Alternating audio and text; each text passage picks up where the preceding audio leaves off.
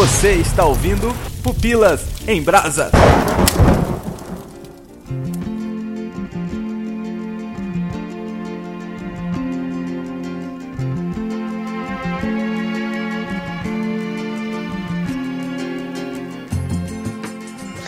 Aqui é o Léo Agrelos e no final desse podcast, muito provavelmente, nem Shakespeare teria palavras para dizer. Ah, que culto. Uou.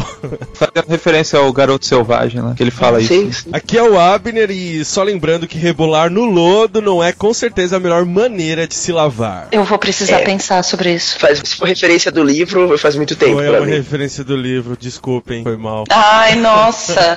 Eu já li Admirável Mundo Novo três vezes por ano. Porque... É que eu reli pra gravar com vocês e aí eu fiz algumas anotações e tal. Caramba, Nossa, a eu gente convidei o cara sempre- certo, velho. Exato, Nito. A gente Os convidados são sempre melhores, né, cara?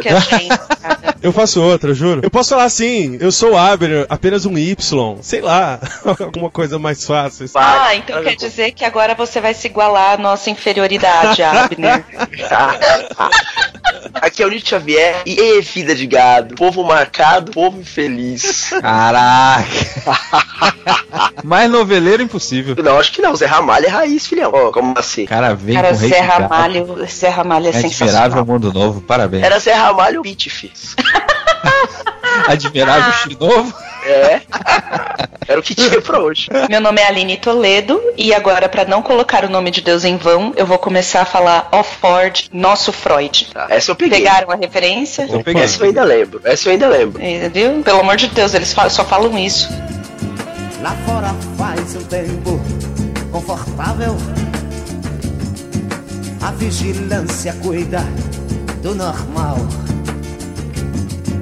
Os automóveis ouvem a notícia. Em 1932, Aldous Huxley publica o que seria uma das maiores obras da literatura mundial, fazendo-nos refletir o quão doente anda nossa sociedade e, pior, o quanto não nos importamos, chegando até a gostar disso. Vamos aqui discutir a genialidade de Hux ao mesmo tempo em que comparamos a obra com a nossa sociedade atual. Será que há relação? Venha conferir nesse Pupilas em Brasas. Vida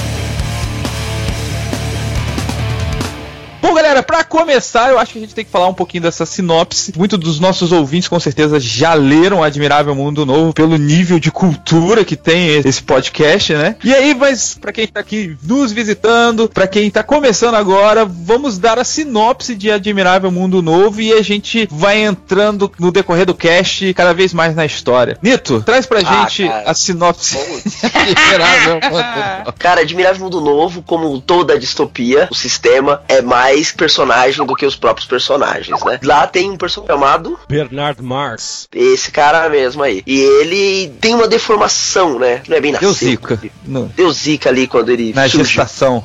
Mas ele era dos alfa lá, né? Só que ele tinha um certo incômodo ali na dele. E aí sempre tem um cara que puf, abre o olho que o sistema tem uma coisa errada. E esse cara é esse cara aí. E a história, eu vou decorrer, né? Eu não vou contar a história toda agora. Melhor dar uma seguradinha, né? Aí conforme a gente for desenvolvendo, aí eu vou lembrando de algumas outras partes. Eu sei que ele tem uns amigos, aí tem o Selvagem lá que se torna, pra mim, o personagem importante do meio pro final do livro ali e tal. E aí vai. É, essa, essa distopia, ela é considerada distopia clássica aí, juntamente com 1984, Fahrenheit. É, a gente pode até colocar aí Laranja Mecânica também, mesmo Sim, tendo vindo sim, depois. ótimo livro. E em contrapartida, em contraste, temos as distopias modernas, né? Temos aí mais recentemente com Jogos Vorazes, o Detergente e etc. Detergente, insurgente, aí absorvente, me irritou de um jeito esse negócio. Pô, vai, mas é distopia. Mas eu é parei distopia. né? É que eu só ia falar que lá no Contraponto a gente fez uma discussão sobre os problemas das distopias adolescentes. Como diria o The Drummer, link no post. Link no post. Tem uma amiguinha adolescente que ela tava, não, que você precisa ler insurgente e detergente,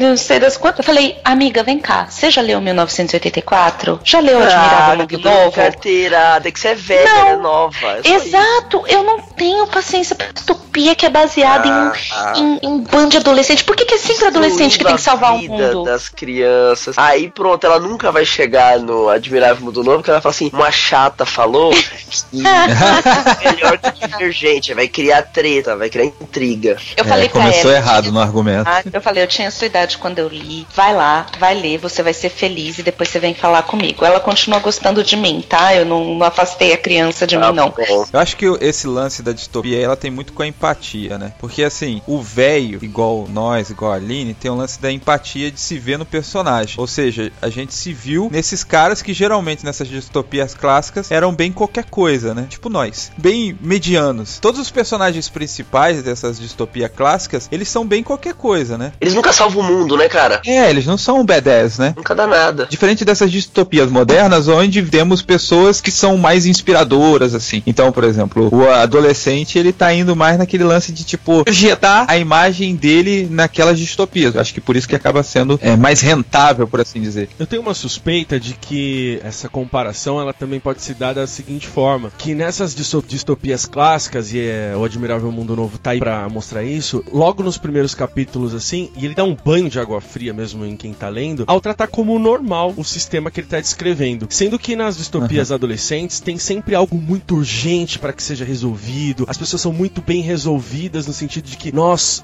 temos que lutar contra esse sistema, esse sistema é opressor e tudo mais. E, inclusive, esse é o maior problema que eu tenho em trabalhar essa obra com o ensino médio, com a galera ali já adolescente, porque é difícil, cara, se conectar, é, entrar nesse mundo nos primeiros capítulos. Assim, a história demora pra acontecer exatamente tal. ah, Não temos um grande plot, assim, né? Que tem um- uma virada e a pessoa começa a torcer por um determinado tipo de personagem. E eu acredito que seja isso. Minha suspeita seja essa, assim, porque a escrita dessas distopias clássicas elas são mais duras, assim, no sentido de que, cara, esse é o mundo dado. Então, dentro desse universo que eu tô criando aqui, acontece isso. Nos dramas adolescentes ou nas distopias adolescentes, tem essa coisa tudo muito urgente, é tudo muito simples de fazer, os acessos são muito. é, então, pra eu chegar ali no, no presidente, ou. É, é tudo muito fácil até, assim. Então, não sei, tem essa primeira comparação, assim. Mas você também não acha que a forma literária Ah, não, sim, tem um estilo, né? Uhum. Nessa década aí, temos até, pegando o exemplo aí, a gente gosta muito do Tolkien, né? Você vê que essas obras literárias mais antigas, elas tinham uma preocupação muito grande em te descrever o mundo, né? Então você passa 80, 90, 100 páginas, que é o que acontece no Admirável Mundo Novo, acontecendo exatamente o que você falou, né? Tipo, é um ritmo mais lento, introdutório e tal, enquanto realmente nessas distopias mais modernas, elas trazem primeiro a urgência e depois elas vão te explicando o mundo, né? No decorrer da, da escrita, né? É, porque assim, só pra ficar até mais claro que o que eu tô querendo dizer é que nessas distopias adolescentes não há uma mudança na ordem do mundo. O que há é um cenário diferente apenas. Porque as questões vão acontecendo, simplesmente, ah, eu me apaixono por essa pessoa, ela, então existe sempre uma grande história de amor e tudo mais. Só pra eu ter noção, assim, o Admirável Muito Novo quebra com tudo isso logo de cara, ah, simplesmente porque ele subverte a questão do, do que é o amor, é, o padrão ético, moral e até mesmo, gente, assim, é um murro no estômago quando se fala sobre sexualidade infantil de uma forma tão parece normal e você fica, não, não é normal. E eles agem como se fosse Tão banal, né? é. E aí sim, vai dando o tom do estilo do cara. E eu lembro de ter lido isso lá no passado como uma edição da editora Globo e tal. E agora eu peguei uma versão já atualizada e tudo mais. E que não perde nada, assim. O tipo de escrita do Huxley, ele é fluido mesmo, assim. Apesar de ser truncado no começo, porque tem essa coisa do estilo ali da década de 30. Apesar que ele praticamente estreando um gênero, né? Mas tem muito dessa forma de escrita um pouco mais solta, né? E eu acho que até mesmo o próprio tema, né, que ele tá discutindo exigiria que ele não fosse tão é, rebuscado, que é um papel que aí as obras do Shakespeare vão entrecortando a obra. Eu acho que a grande questão dessas distopias adolescentes é essa questão da urgência, acontecendo alguma coisa diferente, é aquela coisa da beleza, da convicção que só alguém muito jovem tem. Só pessoas muito jovens são cheias de convicção. Quanto mais velho você vai ficando, mais dúvidas você vai tendo. De repente, tipo, é, não é bem assim. E Admirável Mundo Novo, 1984, essas distopias clássicas, por terem sido escritas em um outro tempo que não é o nosso, as coisas não têm esse senso de urgência que a gente tem hoje. Eu tava vendo um texto falando que nós não sabemos lidar com o tédio. Assim, você não vai no banheiro, só vai no banheiro. Você sempre tem um aparelho de alguma coisa com você junto. Você consegue se imaginar sem celular, sem fone de ouvido, sem nada, na fila do banco? Você consegue se imaginar numa fila? Você faz tudo pela internet em questão de segundos. Você só vai lá quando a coisa tá muito ruim e eles ainda distribuem senha agora. Então, a gente não sabe lidar com o tédio de forma. Então, para essa molecada, ler uma vida normal, corriqueira, nada acontecendo, como tem em 1984 e no Admirável Mundo Novo, é assim uma coisa absurda, porque todos eles querem ser o último bis da caixinha. Só que no final do dia, somos só mais um João, somos só mais uma, mais uma Maria tentando voltar para casa, entendeu? E Esse é um bom ponto, essa questão da gente querer algo que seja tão maravilhoso na vida. E é um ponto que tá lá no Admirável Mundo Novo, né? A vida não podia ser monótona, a vida não podia ser banal. Não Precisava. poderia haver tristeza. Exato. Ninguém, é, não era aceito você ficar triste, você ficar magoado. Até o conceito do amor que o Abner trouxe aí à tona, existia uma relação monogâmica. Porque se você tivesse que lidar com amor, você teria que lidar com sentimentos, você teria que lidar com decepções e perda e dor. Então a ideia era manter todo mundo felizinho, bonitinho. Crianças com seus jogos sexuais. O quão chocante é essa frase. Você imaginar criancinhas de 8 anos se escondendo atrás do mato. Cara, que coisa absurda. Mas, mas peraí, peraí. Então a gente coloca o Admirável Mundo Novo, assim como é a maior das distopias, acertando. Não, primeiro, antes de eu continuar, deixa eu só perguntar pra vocês: é a maior das distopias? Não. É a melhor de todas? Não. Abner discorda. Abner, quem é melhor que Admirável Mundo Novo? Então, essas comparações são sempre terríveis, assim, porque. Eu quero fazer a treta. Não, eu quero fazer. Quero. Aqui é internet, cara. Se não tem essa treta, eu paro de gravar. É internet. Ela É. precisa. O Nito é treteiro. Eu vou falar só, de repente, do que eu, eu critico na obra. Assim, eu, eu gosto bastante, né? Inclusive tô gravando sobre isso. Se eu não gostasse, eu não estaria aqui. Mas eu tenho alguns pontos, assim, a considerar, né? Porque em alguns momentos a narrativa do Huxley se torna muito travada, assim. E hum, não dá pra entender exatamente algumas motivações, porque, veja, o próprio Bernard Marx, ele é fisicamente diferente dos integrantes ali da casta dos alfas. Mas ao mesmo tempo ele faz parte dos alfas e sofre bullying pelos outros ali. Explica um pouquinho o que, que é as castas, antes da gente continuar, porque Não, claro. tem gente que não tá entendendo esse, esse papo mais pra frente, assim, mas o que, que é a casta, né? O mundo tá dividido em, em grupos, né? Então, é legal pontuar primeiro que assim, as pessoas não nascem mais nessa, nesse universo criado, né? Elas É, são produzidas em laboratório. O Huxley leva três capítulos, a- através da voz de um diretor, fazer uma tour de como é que são produzidas é, esses novos seres humanos, né? Ali é a, a conta-gotas mesmo, né? E há todo um, um dilema, inclusive na história do Bernard, que será que alguém errou ali no pseudo-sangue, né? Na dosagem, por isso que ele é do jeito que é tal. Então tem essa primeira questão de que ah, as pessoas não nascem, elas são produzidas, né? E aí são produzidas de forma séptica, né? Elas tendem a não reproduzir alguns comportamentos tidos como anormais. E aí pra anormais é dormir só com uma mulher, ter só um homem. Então essas coisas são assim liberadas porque são terminantemente proibidos a monogamia e o amor pra começar a conversa nessa sociedade, né? É até pior, eles são motivados, né? Isso. Na verdade, eles usam uma palavra, né, de que é o condicionamento. A todo momento, o Huxley traz isso de condicionar. A gente tá condicionando pessoas a isso. Tanto é que quando tem alguns experimentos que dão errado, assim, eles dizem que eles têm que voltar e refazer, e- como se fosse algo descartável, né? E aí, dentro dessa sociedade, tem um sistema de castas que é muito interessante que em determinado ponto do livro, um personagem vai questionar, poxa, se vocês conseguem fazer seres humanos altamente elevados no, no sentido de conhecimento e tudo mais, por que não só produzir esse tipo de ser humano? E aí tem uma explicação muito incrível, assim. Só pra entender, são os alfas, os betas, os gamas, os deltas e os ys, que é onde eu estou ali, né? que é que é a parte mais baixa. Então, os alfas seriam essa representação intelectual superior, onde está inserido Bernard, que seria a nossa primeira personagem aí pra começar o- todo o processo histórico, né? Da história, na verdade, da narrativa. Eu t- tinha falado sobre qual seria a explicação, né? Por que, que eles não fazem só alfas? E aí a explicação que a personagem dá é a seguinte: uma sociedade totalmente organizada só de um grupo, né? De intelectuais superiores e tudo mais, quem seriam os servos? Quem seriam os empregados, né? Quem vai trabalhar nessa bagaça? E aí não tem como não fazer a associação óbvia de que o, o Marx, né, com toda ali a sua, sua inquietação quanto ao sistema do Marx, né? É, e o próprio sobrenome do Bernard é Marx, não é à toa, né? Tá ali por um motivo. E aí eu já me perdi no que eu tava falando. Toda filosofia, mano. É, eu acho que eu tava criticando a obra, mas então. Se é, acalma, né, já me acalmei. Ó, ele tava criticando a obra com toda essa empolgação, cara. É, não, mas eu, eu, Mas não há nada melhor do que admirável muito novo. cara. é, eu sou do time Fahrenheit, enfim. Senhora Unita é chato demais. É muito.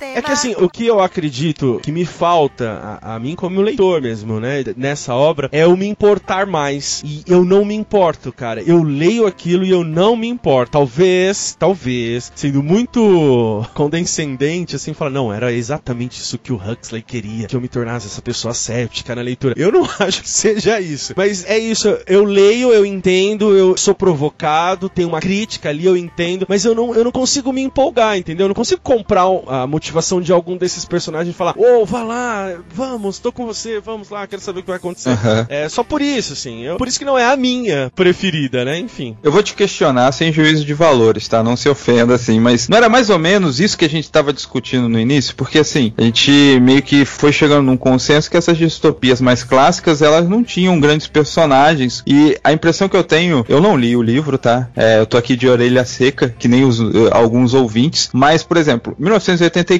também, tipo, o, o personagem ou ele é qualquer coisa, também não se importa. O Fahrenheit também tem essa impressão. E aí, o que acontece? Não faz parte desse estilo literário de expressar a história, porque assim, temos personagens que não têm simpatia nenhuma. E aí, já nas distopias modernas, nós temos personagens mais carismáticos, temos personagens mais envolventes que a gente se importa, por assim dizer. Mesmo que a história ela seja menor do que essas outras, entendeu? Então, assim, é, o que eu tô querendo é, perguntar pra você é aonde que se encaixa, porque no início você sugeriu que essas distopias mais adolescentes, mais modernas, elas não fossem algo tão legal quanto essas. E aí eu quero te perguntar como é que encaixa aí essa ligação de personagem, empatia que você acabou comentando. Eu acho que eu não me contradigo, porque quando eu faço a comparação dos modernos, né, com os clássicos, eu tô no sentido de que a distopia ela não é importante, ela é só um pano de fundo pra eu contar uma história de amor, de superação e tudo mais. Certo. As distopias clássicas, elas trazem isso pro primeiro plano. E aí quando eu digo que eu não me importo com esse primeiro plano, é que, por exemplo, eu gostaria de ver mais no Admirável Mundo Novo uma exploração do que é aquela civilização que o Bernard visita e traz o selvagem. Eu entendo aquela história, mas eu gostaria de ser mais empático com a história do selvagem. Você entende, assim? Entendi. Aí uma prova, né? Uma prova aqui de que é possível você fazer uma distopia com personagens que você se importa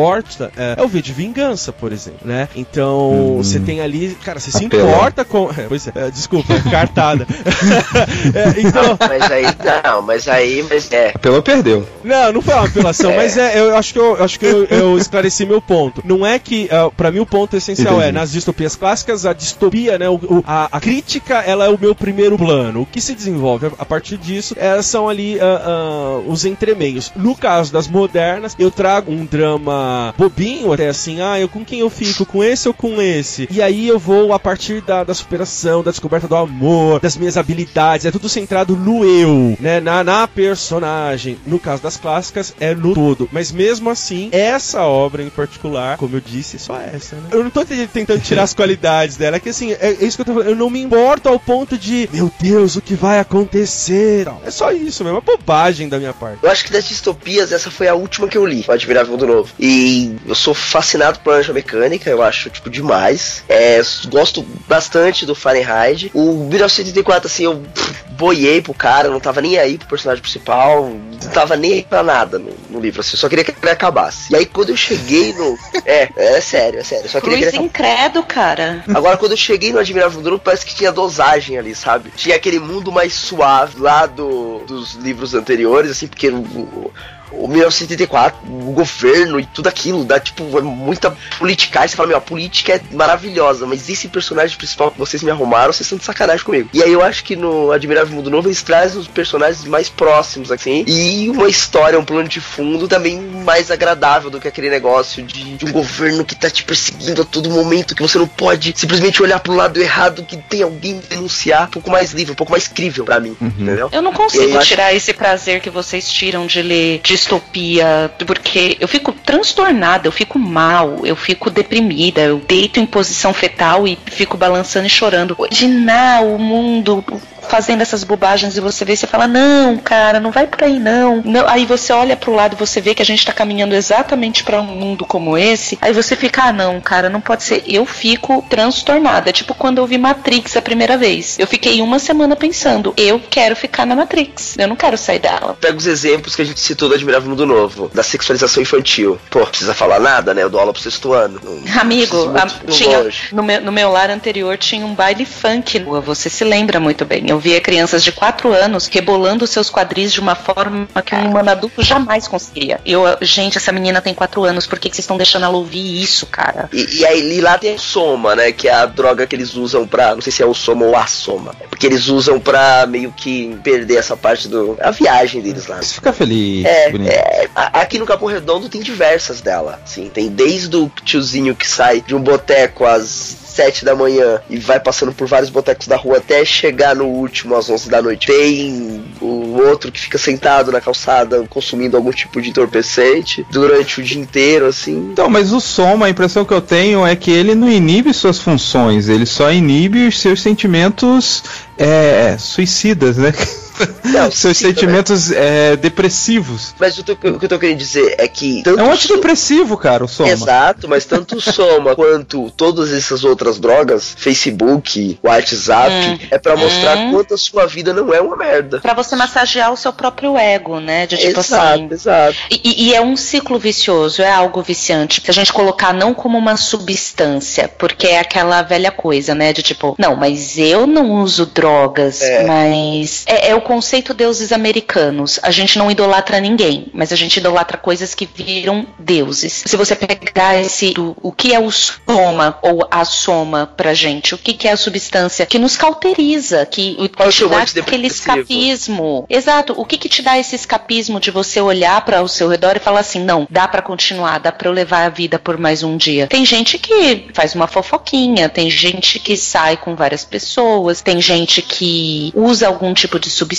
tem gente que precisa de um medicamento por limitações físicas e neurológicas e até psicológicas. Então, Tem todo que mundo tem os seus viciozinhos. Tem gente que dá aula, que vai lá e vê, não, minha vida não é tão ruim, dá pra ficar pior. Então, assim, é, todo mundo tem as suas fuguinhas. Tem gente que pode ficar mergulhado no Netflix. Eu sou assim. A minha TPM é, é esquisita, por exemplo. Eu não fico ativa. Aí o que, que eu faço? Eu ponho qualquer filme sem cérebro nenhum na Netflix e aquilo me entretém. É a minha dorguinha, entendeu? Eu não posso começar uma série de cinco temporadas. Enquanto não zerar aquele inferno, eu não vou parar. Eu sou muito viciada. Então todo mundo tem seus escapismos, todo mundo tem suas fugas. E o Soma, dá pra você usar paralelo hoje em dia com isso. Facebook, as redes sociais que são, né? Esse círculo vicioso em que você mostra algo bonito pra receber elogios e fica comprando as coisas bonitas que os outros mostram pra se incentivar a buscar mais aprovação. Tem certos perfis de Facebook de amigos seus que você olha e de Instagram, você fala assim, cara, esse cara é rico, poderoso, malha todo O dia, não come meu é assim. não come, não come uma besteira, sabe? Só come em restaurante top, vai em tudo quanto é lugar sensacional e caro, leva uma vida incrível. E aí daqui a pouco você se vê dentro de um episódio de Black Mirror. E você fala, cara, esse cara não vive assim. Eu conheço essa criatura. Eu falei com ela ontem. Eu sei que não tá tão bem assim, mas a pessoa tá soltando fogos de artifício nas redes sociais, porque é a sua droguinha. O elogio do cicrano te alimenta pra você continuar se massageando, entendeu? Eu queria só fazer uma observação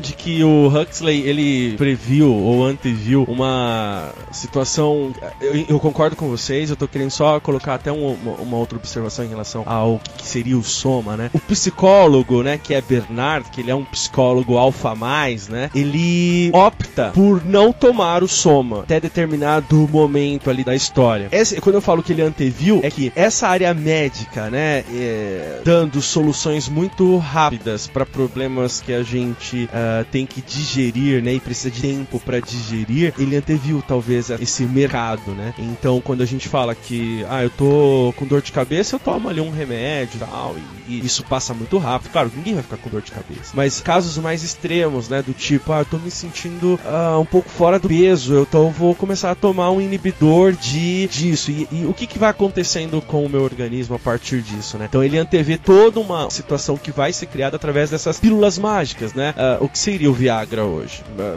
enfim. Ah, uma, Hum, fica, fica essa ideia. Fica, fica essa né? dúvida aí. Aí tem uma situação na- no Admirável Mundo Novo que eu gosto demais quando eh, uma das personagens compara o Soma com as qualidades do cristianismo e do álcool, mas sem seus prejuízos. Eu acho isso de- assim fenomenal, porque tem uma tem uma situação, né, de que a Lenina, ela tá dançando e o Huxley descreve que ela entra num mundo quente, cheio de cores vivas, um mundo infinitamente acolhedor, criado pelo Soma. Então é, é como se eu adentrasse num mundo, né, que ele é criado a partir dessa droga. E aí quando vocês citaram as redes sociais funcionando hoje pra gente como esses inibidores, né, ou esses transformadores do nosso eh, das nossas emoções e tudo mais, eu fico pensando no que que ele produz, né, de que quando a gente tá formatando um mundo que é muito bonito, que é cheio de cores, que as pessoas concordam comigo e a gente, sabe assim, que eh, não é esse mundo, cara, acorda.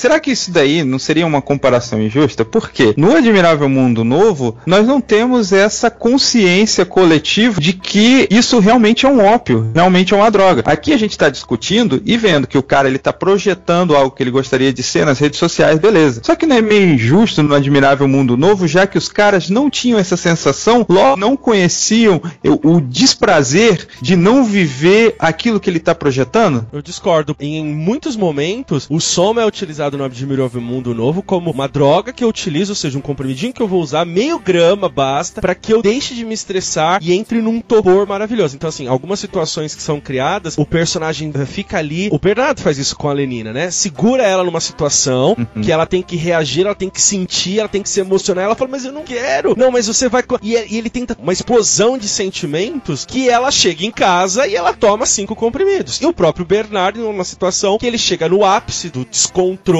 eh, emocional, ele fala assim: Meu, não me resta nada a fazer a não ser tomar. Então eu acredito que tem assim e- essa consciência de que eu faço isso para que eu não tenha que me preocupar com os problemas banais, que são banais, afinal de contas a gente tá numa sociedade ultra organizada que não tem isso, né? E faz isso sem a culpa, porque é algo cultural. Nós, com os nossos pequenos somas do nosso dia a dia, nós vivemos uma cultura disso, entendeu? Quantas obras a gente já não viu, leu, jogou, ah, assistiu, que fala sobre a questão do perdedor e do vencedor. Existe na cultura determinados padrões para você seguir. E se você não alcança determinados padrões, não é considerado uma pessoa ah, de um status elevado. No caso deles, eles tinham a soma. Só que, por mais que exista a cultura ao seu redor, existe a sua individualidade, existe você sentindo que você precisa de algo além daquilo. A grande questão que mantinha o Admirável Mundo Novo ali funcionando, além do abuso dessa substância, é que existia um grande coro que era cantado desde o embrião, né, desde a criança muito pequenininha, dizendo o que, que ela deveria ser, pensar, sentir, conviver, com quem que ela deveria gostar e tal. E nós temos isso, é, a nossa sociedade não foge disso. Nós temos castas. Se você parar para pensar, aquela pessoa que nasceu e morreu no interior de algum lugar, de algum país. A pessoa nunca saiu do seu vilarejo, da sua vila, do seu bairro, da sua cidadezinha, criou toda a vida dela ali naquela pequena sociedade. E tem o cara que viajou o mundo todo, que desde pequeno os pais trabalhavam e levavam ele para viajar e para conhecendo. E quem que você acha que é mais bem sucedido na vida?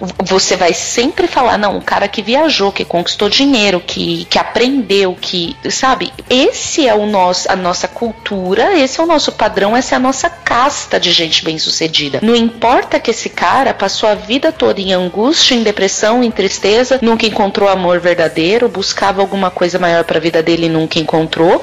E o cara que tava lá na roça, num canto, no interior dos interiores de algum país desconhecido, viveu feliz e pleno e, e tinha alegria e tinha Deus na vida dele, sabe? Pra gente, o sucesso é o que esse outro cara teve. Então, a casta e os anseios de sociedade e as padronizações existem em toda e qualquer sociedade. O Aldous Huxley só colocou no Admirável Mundo Novo uma casta que você não podia escolher ser. É, o Nito até falou dessa questão do Admirável Mundo Novo ser hum, o ápice da sociedade capitalista, né? Na verdade, a, a minha diferença que eu acho entre 1984 e Admirável Mundo Novo é que 1984 é um comunismo, um socialismo que deu errado, né? Aí virou um- uma ditadura comunista, um comunismo totalitário ali. E, aí, pra mim, o Admirável Mundo Novo é um face ruim do capitalismo. Então, pra mim, elas são- se opõem na questão do qual sistema eles estão seguindo. A ideia perfeita do capitalismo, pelo amor de Deus, gente, não venham com questões pra mim, tá? Mas a ideia do capitalismo é que qualquer um possa chegar no topo. Ele vai fazer, ele vai acontecer, ele vai ter as oportunidades e ele vai chegar no topo. No Admirável Mundo Novo não tinha isso. Você selecionava, gerava aleatoriamente dentro das suas castas. Então, assim, a casta social continua tendo como hoje tem, só que ela é criada, ela é desenhada para. E claro que assim, né? Esse livro foi escrito em 1931. A ciência que ele apresenta no livro, a gente já quebrou ela inteira, assim. A gente já sabe que não tem esse negócio de ficar sussurrando coisa no ouvido que a pessoa vai acreditar. Não tem como, como você tirar 96 gêmeos idênticos de um único óvulo, gente. Isso foi o que sussurraram no seu ouvido, filha. Eu não sei, né? A, a parte científica da coisa toda mudou, mas assim, a casta continua tendo, entendeu? A gente tem as nossas castas. Talvez por eu não ter lido o livro, eu não consiga perceber algumas coisas que vocês estão falando. É, mas eu quero perguntar pra vocês assim, qual o problema da distopia apresentada no Admirável Mundo Novo? Por quê? Se eu tô na casta Y, que é a piorzinha ali, a ralé, a base da pirâmide, eu não sei que eu estou ali, não, pra mim não faz diferença, eu sou meio bocó, meio retardado, tipo, eu não vou ficar triste, eu não vou ficar chateado. É do mesmo jeito, o cara que tá ali na beta, o cara que tá ali mais abaixo, na, de- na delta, tipo, ele vai ficar chateado, porque ele tá condicionado ali, tá- todo mundo tá felizão, beleza e tal. Essa é a impressão que eu tenho é, do livro. É, eu gostaria de saber de vocês, é, por que o Admirável Mundo Novo, ele é uma distopia, porque a impressão que eu tenho é que ele parece algo utópico, muito bom, sabe? Pô, que legal, cara. se, eu, se eu não soubesse, qual seria o problema, entendeu? Então não tem como você não saber, porque a partir do momento que você é um Y e Eu você sou se retardado, eu não vou saber. O que Se eu isso é que você vai, vai chegar frente a frente com um alfa. E esse alfa vai falar pra você, você é um ninguém. E de repente você vai pensar, nossa, mas por que que eu sou um ninguém? Eu tava tão feliz sendo quem eu sou. O Então que, que eu me faz menor do que porque eu sou você? retardado. É, você não vai ter essa, E- Esse insight eu não vou ter. Ah, entendeu? eu sou um ninguém, eu preciso ser alguém, eu vou lutar pra ser um alfa. Tipo, o principal do Admirável no Mundo Novo, ele cagou todo o universo. Então, na verdade, não, Léo. Sabe por quê? Ele faz o seguinte. Ainda é, existe consciência. Eu iria lá- além ainda. Ele faz o seguinte, Léo. Vamos dessa ideia de que tá tudo perfeito ali nessa, nesse sistema criado. Tá tudo certo.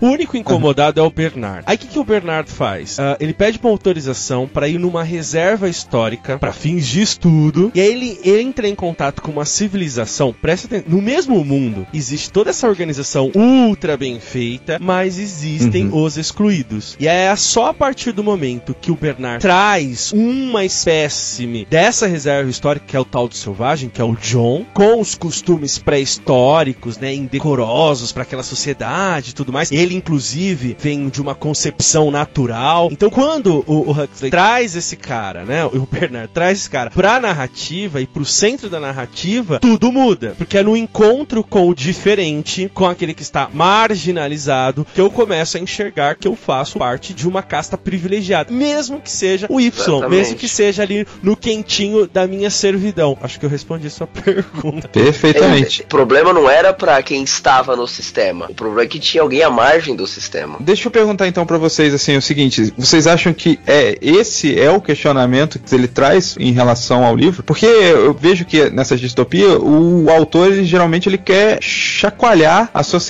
né? Então é, ele espera alguma coisa e até é, fazendo uma relação com o nosso tempo atual. Tô datando o cash agora, mas a gente tá vindo aí depois de uma é, eleição do Trump da qual essas distopias elas voltaram a serem muito vendidas, a muito procuradas, né? 1984, Admirável Mundo Novo, elas estão aí no top 10 aí da Times, por exemplo, né? Eu vi recentemente. Então eu vejo que esses autores eles querem questionar, seria isso que vocês estão falando? Essa consciência daquele que está de fora sendo desprivilegiado, é isso que o, o queria provocar? Como é um, um livro especulativo, tá ali na produção de 1930, tentando imaginar o que pode acontecer depois que ele, cara, ele nem tava mais aqui quando as coisas começaram de fato a acontecer, né? O ponto pra mim é o seguinte: se ele pretendia chocar ou não, né? Se havia, ele fez bem feito, porque o discurso final, né? Existe, só pra você entender, Léo, existe um embate entre o John, o selvagem, ou ele é um cara que gosta de Shakespeare e ele cita porque, é, veja, mesmo lá naquele mundo lá, à margem, ele teve acesso à escrita, à leitura, e aí que ele começa Ele era um privilegiado dentro, da, da, classe dele, é, é. E o mais interessante é que, assim, vai sendo trazido em um momento, assim, que o Huxley mostra pra gente que, tudo bem, ele começa a ser visto pela sociedade como algo novo, um novo brinquedo, uma coisa diferente. Só que ele não causa, veja, ele não causa a transformação. E em dois casos no livro, o Huxley compara o John, ou o próprio John se compara, à figura de Cristo. Inclusive no gestual, de abrir os braços, do sacrifício. E aí, cara, pra mim é uma mensagem assim, por mais que ele não tenha querido fazer isso, com a lente, né, cristã, você começa a perceber que o novo chegou, só que o novo por si só, ele não transforma de cima pra baixo, entende? É, Tem que haver uma transformação do ser, ele querer ser transformado, entende? Porque existe poder pra isso, mas é, é, a sociedade quer ser transformada. E aí, cara, o meu ponto e onde o Huxley pra mim acerta muito no finalzinho é quando John se apaixona por uma, uma mulher e essa mulher, por ter todo o histórico, né, de um sexo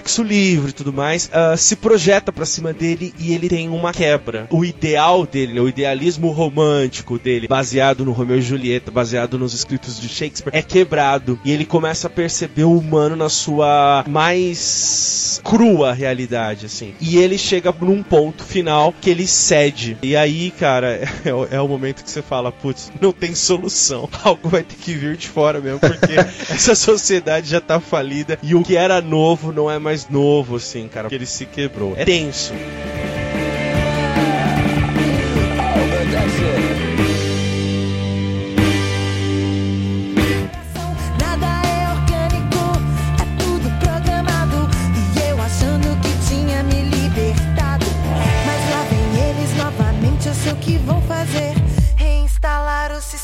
Então dá um desespero, pelo que você tá falando, de algo semelhante acontecer com a gente, né, atualmente. Eu, eu cara, Opa. eu acredito que sim. Eu comecei o cast falando sobre isso, Pois cara. é, é. Distopias me põem em, em posição fetal e chorando, porque existe a possibilidade de coisas parecidas acontecerem. Não, não é muito impossível. O Aldous Huxley, ele fez é, Voltando ao Admirável Mundo Novo, um texto assim. Ele vai e chega, tipo, 20 e poucos anos depois do que ele escreveu. É, na década de 50, ele, ele começa a descrever o quão mais perto nós estávamos disso acontecer do que ele previa. Porque ele colocou no o livro, a história toda acontece em 730 e pouco depois de Ford, ou seja, depois da Revolução Industrial. Isso nos daria para 2600, 2700, né, depois de Cristo. Ou seja, muito mais para frente do que agora. ele faz uma releitura do próprio livro, listando a quantidade de coisas que já estavam acontecendo em questão de 20 anos. Então, assim, não quero ser a, a crente chata, mas já vou ser a crente chata. Aquela coisa do, ah, mas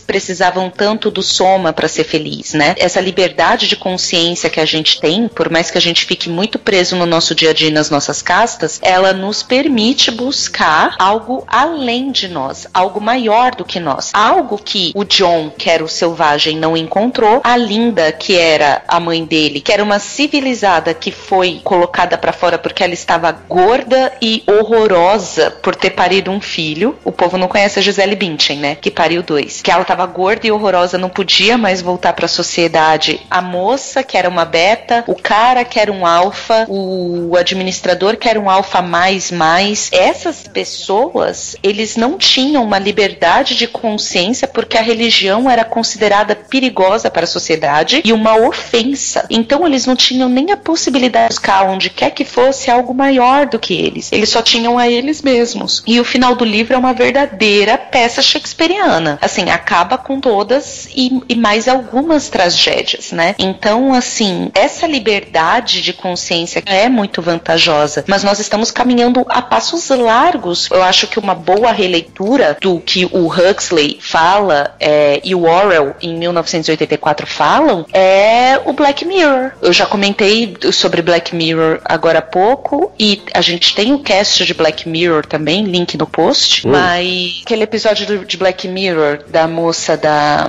do Jurassic. Park, isso, que na verdade você dá nota para as pessoas, né? Você tem interações com a pessoa e ao invés de você dar tchau, dar um beijo no rosto, um abraço, um aperto de mão, você joga uma nota para a pessoa. Isso Mas, é uma pe- forma de casta que já se aplica hoje em real com seus likes. O maior medo aqui nesse caso é o seguinte: você tá falando que a gente tá muito próximo disso. Talvez não tão extremo quanto no caso do Admirável Sim, Mundo Novo. Talvez a sim. gente nunca chegue lá no Admirável Mundo Novo, chegue num lugar diferente. Mas o grande problema pra mim é o seguinte: você fez a comparação com Black Mirror. Mas a questão é, quando eu chegar lá, como eu vou estar? Ou, por exemplo, na sociedade de hoje, como eu estou? Porque o Léo perguntou assim: ah, mas se eu fosse dar tal casta, ou de tal casta, de tal coisa, pra mim a vida estaria muito boa. E qual é o problema do Admirável Mundo Novo? E o problema é que a gente joga pra gente agora. Tá chegando, ou já chegou, ou nós estamos numa situação parecida. Mas como que nós vemos isso? Qual é o problema pra gente? Tipo, a gente vê isso com algum problema ou a gente segue a vida naturalmente como se fosse tudo divertido, tudo maravilhoso? Porque eu adoraria o Admirável Mundo Novo, entendeu? Tamo junto, cara. Vocês queriam ficar de sacanagem nos cantos desde criança? É isso que vocês Ah, eu não queria entender minha condição zoada, tá ligado? É, é uma, é uma vida extremamente desconfortável, entendeu? Eu, eu quero, É. eu quero essa, vida Essa- extremamente confortável. Essa consciência, sabe?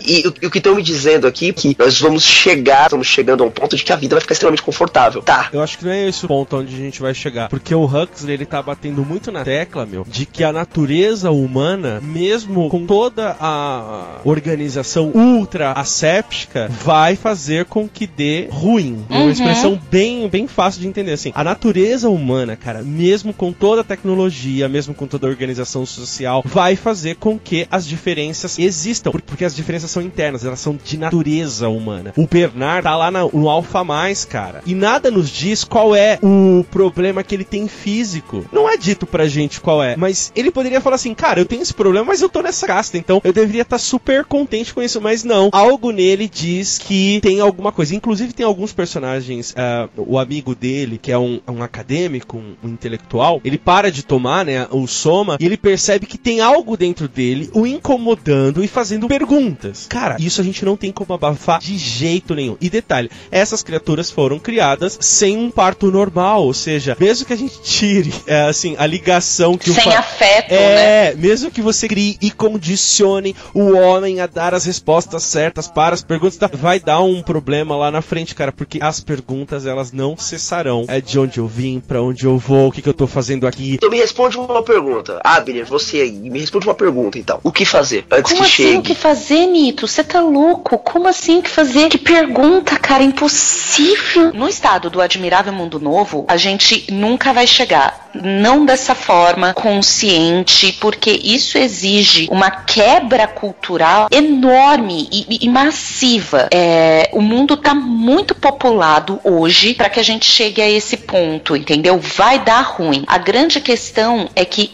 eu acredito piamente que dentro de nós há um vazio e há uma, um anseio pela grandeza e pelo eterno que Deus colocou na gente, que não há droga que cale, entendeu? Toda droga passa seu efeito e, e toda alegria, todo torpor passa o seu efeito. E eu também acredito que o homem é altamente corruptível para ser 100% do tempo feliz. Não tem como você criar uma sociedade que vai todo mundo ficar bem, ficar feliz e ficar tranquilinho e aceitar tudo de boa de todo mundo, porque a gente a gente não consegue, cara. Tentam isso muito e nunca conseguiram. Mas eu volto à pergunta de novo, porque, tipo, você abriu o olho para um monte de realidade. Ponto. Beleza. Tá, mas aí eu volto pra pergunta impossível, a pergunta absurda. O que fazer? Porque se vai chegar num ponto ou se não vai chegar, tipo, isso não me interessa, porque pra mim já chegou, entendeu? Pra mim já chegou. Eu acredito, cara, que o próprio Huxley, num capítulo anterior ao que precede o fim, ele dá uma possível resposta, que é o seguinte: tudo isso está acontecendo por uma razão. Eu vou usar aqui fazer uma analogia. Não é o que o, Hux- o Huxley está falando, mas eu vou usar. No determinado ponto, há uma pergunta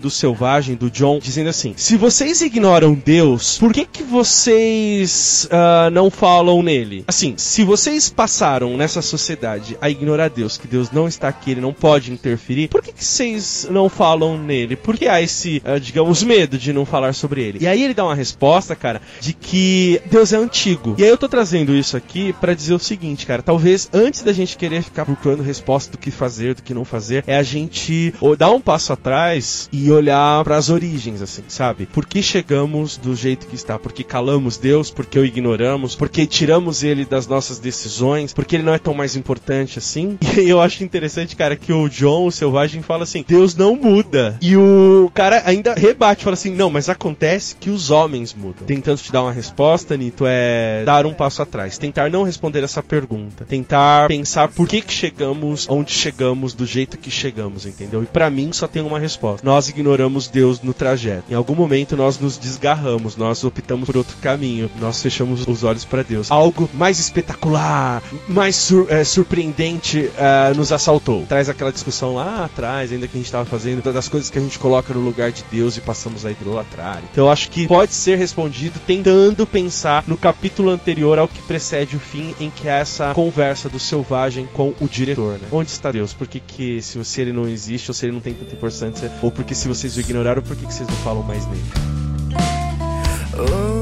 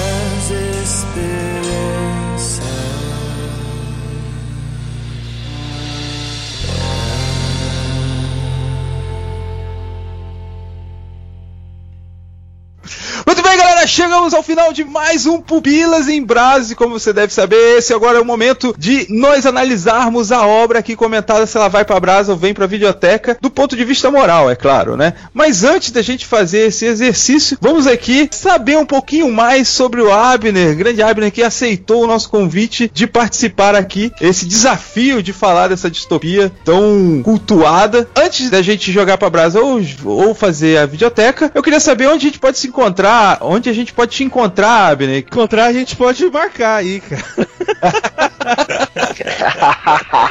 Acho que eu te ligo, né? Mas onde que a gente pode te encontrar? O que, que você trabalha aí na internet? O que, que você faz aí? É onde a gente pode te ouvir mais essa voz bonita de locutor da Rádio 94 FM? Rádio Globo. Enfim, é, cara, eu produzo conteúdo já tem um tempinho, assim, em podcast, tem alguns vídeos aí e tudo mais. Mas o pessoal me encontra na minha produção que eu faço de podcast no bibotalk.com. O Contraponto, que é o podcast que eu comando ali na casa do Bibotalk, é um podcast de cultura pop, né? Fazendo análise crítica de cultura pop, que é separado por temporadas. Então, a primeira temporada aconteceu no ano passado, inclusive o piloto, né? O primeiro episódio teve a participação do Nito. Viu que ótimo esse podcast? Então é lá no bibotalk.com barra contraponto, você vai achar todos os 13 episódios e alguns extras da primeira temporada, e esse ano estreia uma nova. Então se você quiser me acompanhar nas redes sociais, acredito que no link no post vai ter os links ali para as minhas redes, Twitter, Facebook, e a gente vai se falando. Se é que você gostou da minha participação aqui, né? Tem isso também. O Twitter eu garanto. Facebook não, que vai um monte de gente encher o saco lá. Então é isso aí. Obrigado pelo convite, viu? Demais mesmo. Não vai ter vai pra Brasa ou vem pra videoteca, Não, né? porque se a gente jogar livro na Brasa, é Fahrenheit. É, a gente já Fahrenheit, fez é. Vocês estão ligados que vocês estragaram meu quadro, não vai ter mais nada disso agora também. Meu Deus do céu. Estão falando pra então. caramba. Era o meu momento de brilhar e eles roubaram isso, cara. É, eles tiram isso de mim há Caramba. muito tempo. Cara, eles boicotam o Vai Pra Brasa e pra seguinte, videoteca. ó, Aqui a gente vai mandar pra Brasa, o Vai pra Brasa vem pra videoteca. Não, vocês não farão isso.